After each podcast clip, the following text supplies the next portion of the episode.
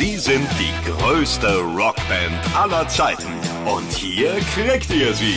Die spannendsten Stories aus über 60 Jahren Stones. Hier ist It's Only Rock'n'Roll, der Rolling Stones Podcast bei Radio Bob.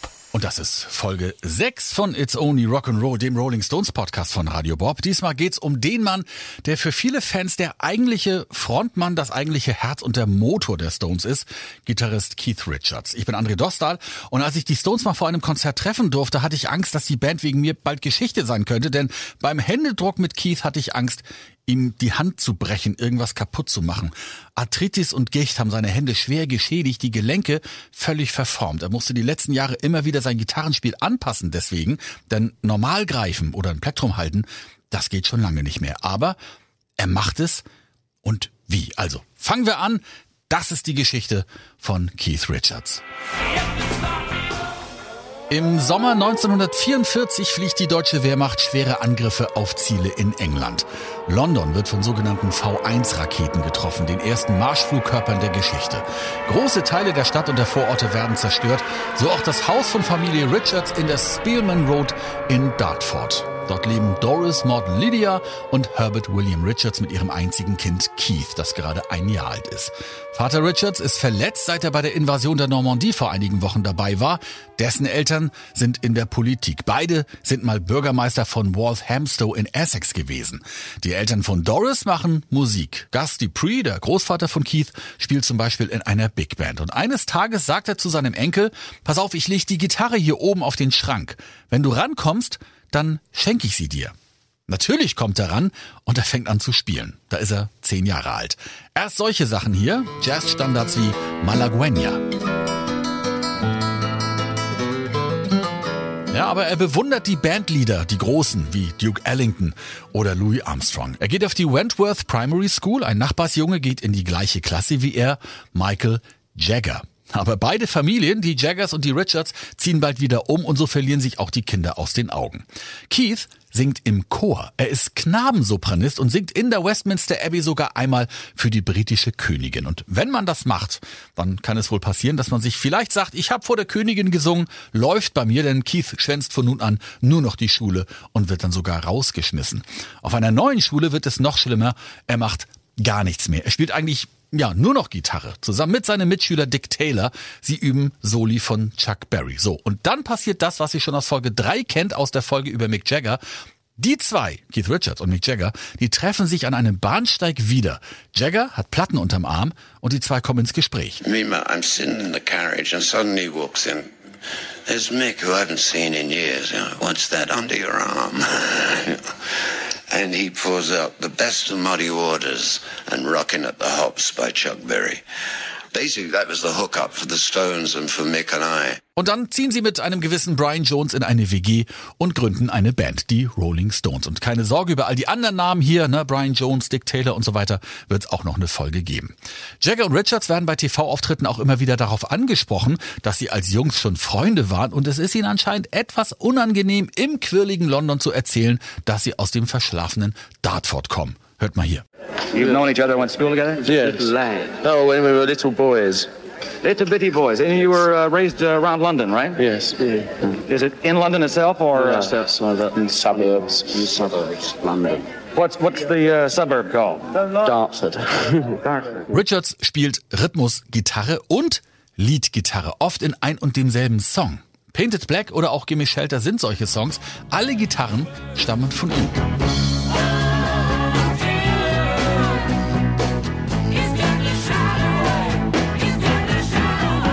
Wobei dieses Gitarrenspiel sehr besonders ist. Irgendwann bemerkt Keith Richards nämlich, dass er eine Seite der Gitarre irgendwie gar nicht braucht und dass die sowieso vollkommen blöd gestimmt ist.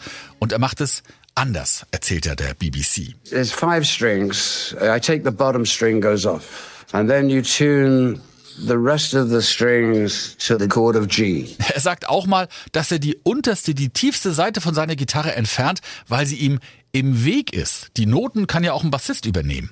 Okay, hört sich dann so an wie hier bei Start Me Up.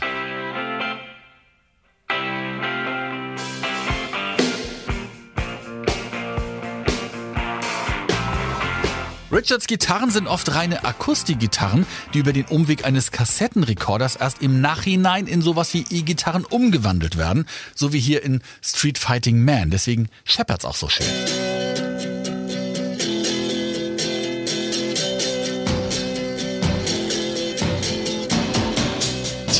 Kassettenrekorder spielt auch bei einem anderen Song eine große Rolle, denn eines Tages, nee, eines Nachts, träumt Keith Richards eine Melodie. Er wacht auf und nimmt sie schnell auf den Rekorder neben seinem Bett auf.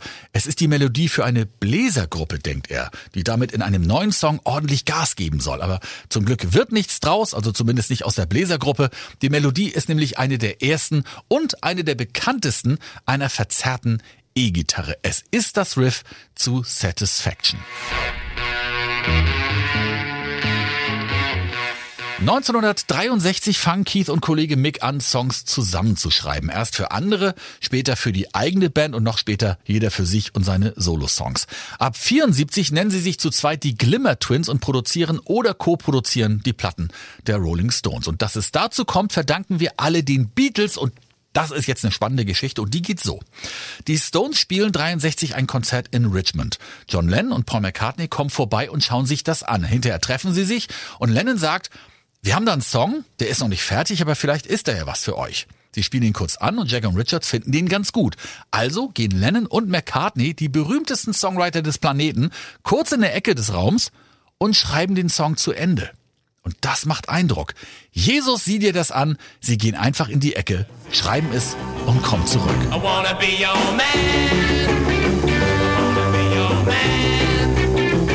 wanna be your man. Heißt dieser Song. Erst aufgenommen von den Stones, später dann auch von den Beatles selbst. Drei Platten macht Keith Richards auch alleine mit seiner Band, den Expensive Winos. Dazu kommen wir gleich, denn vorher müssen wir über seine Songs auf den Stones-Alben sprechen, also die, die er singt und nicht Mick Jagger.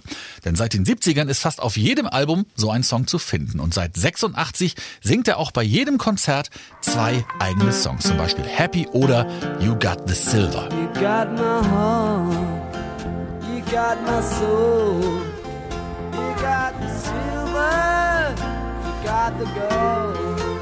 Tja, und weil Jagger in den 80ern seine Solokarriere startet, mehr dazu erfahrt ihr in Folge 3 über Mick Jagger, macht auch Richards sein Ding. Er gründet Ende der 80er eben die Expensive Winos mit lauter alten Hasen im Rockgeschäft. Am Schlagzeug zum Beispiel Steve Jordan, der nach dem Tod von Charlie Watts jetzt der neue Drummer der Stones geworden ist. Album Nummer 1, Talk is Cheap, gilt bei Fans als bestes Stones-Album der 80er ohne die Stones.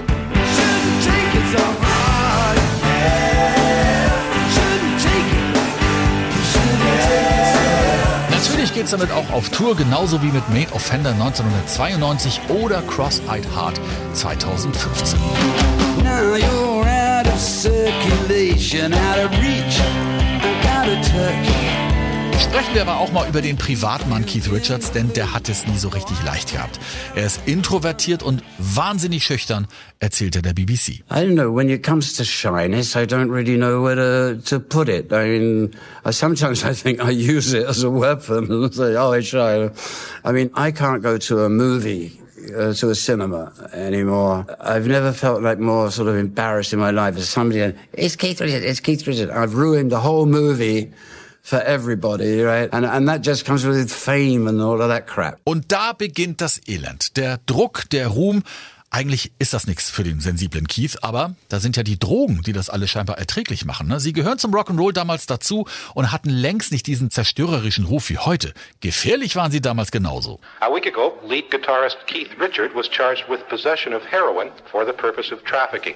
Richards wird festgenommen, verbringt eine Nacht im Gefängnis in England, in Kanada ein Jahr Haft auf Bewährung. Und wir sprechen hier nicht von so ein bisschen Kiffen.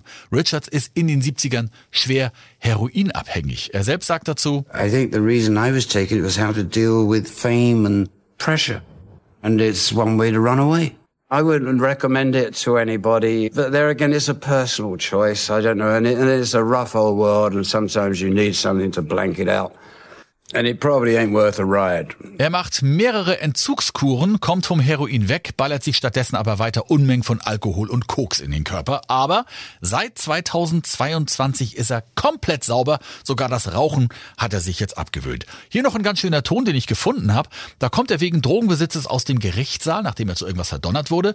Und er wird gefragt, was das denn jetzt für einen Einfluss hätte auf ihn oder die Band. Seine Antwort? Ja, vielleicht kommt ein Song dabei raus. How do you think this conviction is going to affect you and your music and the Rolling Stones? Do you think it will have any effect then? I don't know, might get a song out of it. Richards muss ganze Stones-Touren verschieben, weil er in seinem Haus von der Leiter fällt. Eine andere Tour muss unterbrochen werden, weil er angeblich von der Palme geplumpst ist.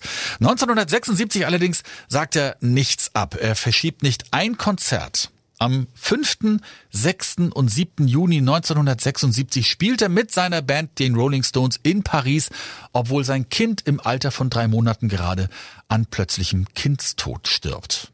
Zweimal ist Richards verheiratet, fünf Kinder gehen aus diesen Ehen hervor, fünf Enkelkinder hat er auch. Für sie schreibt er 2014 das Kinderbuch Gus and I. Darin geht es um einen Opa, der seinem Enkel das Gitarrenspielen beibringt.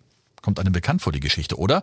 Eine seiner Töchter hat ihm sogar dazu Zeichnungen angefertigt. Und für alle anderen schreibt er 2010 seine Autobiografie live. Als Hörbuch übrigens gelesen von Stefan Remmler von Trio, was sehr gut zusammenpasst.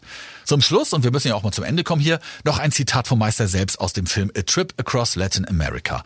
Man kann eine Freundschaft nicht rational erklären. Mick und ich sind für unsere Streitereien berühmt. Wir nerven uns manchmal wahnsinnig, weil wir sehr verschieden sind. Wir wissen aber auch, dass uns ein wunderbares Talent geschenkt wurde, das uns verbindet. There is no rational thing about human chemistry, especially two blokes coming straight out of Dartford.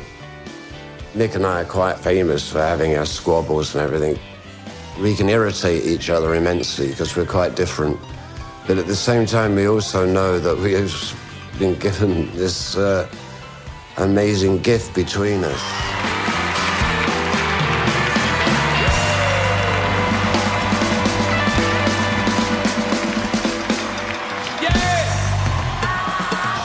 Das war It's Only Rock'n'Roll, der Rolling Stones Podcast bei Radio Bob. Mehr davon jederzeit auf radiobob.de und in der MyBob App für euer Smartphone. Radio Bob, Deutschlands Rockradio.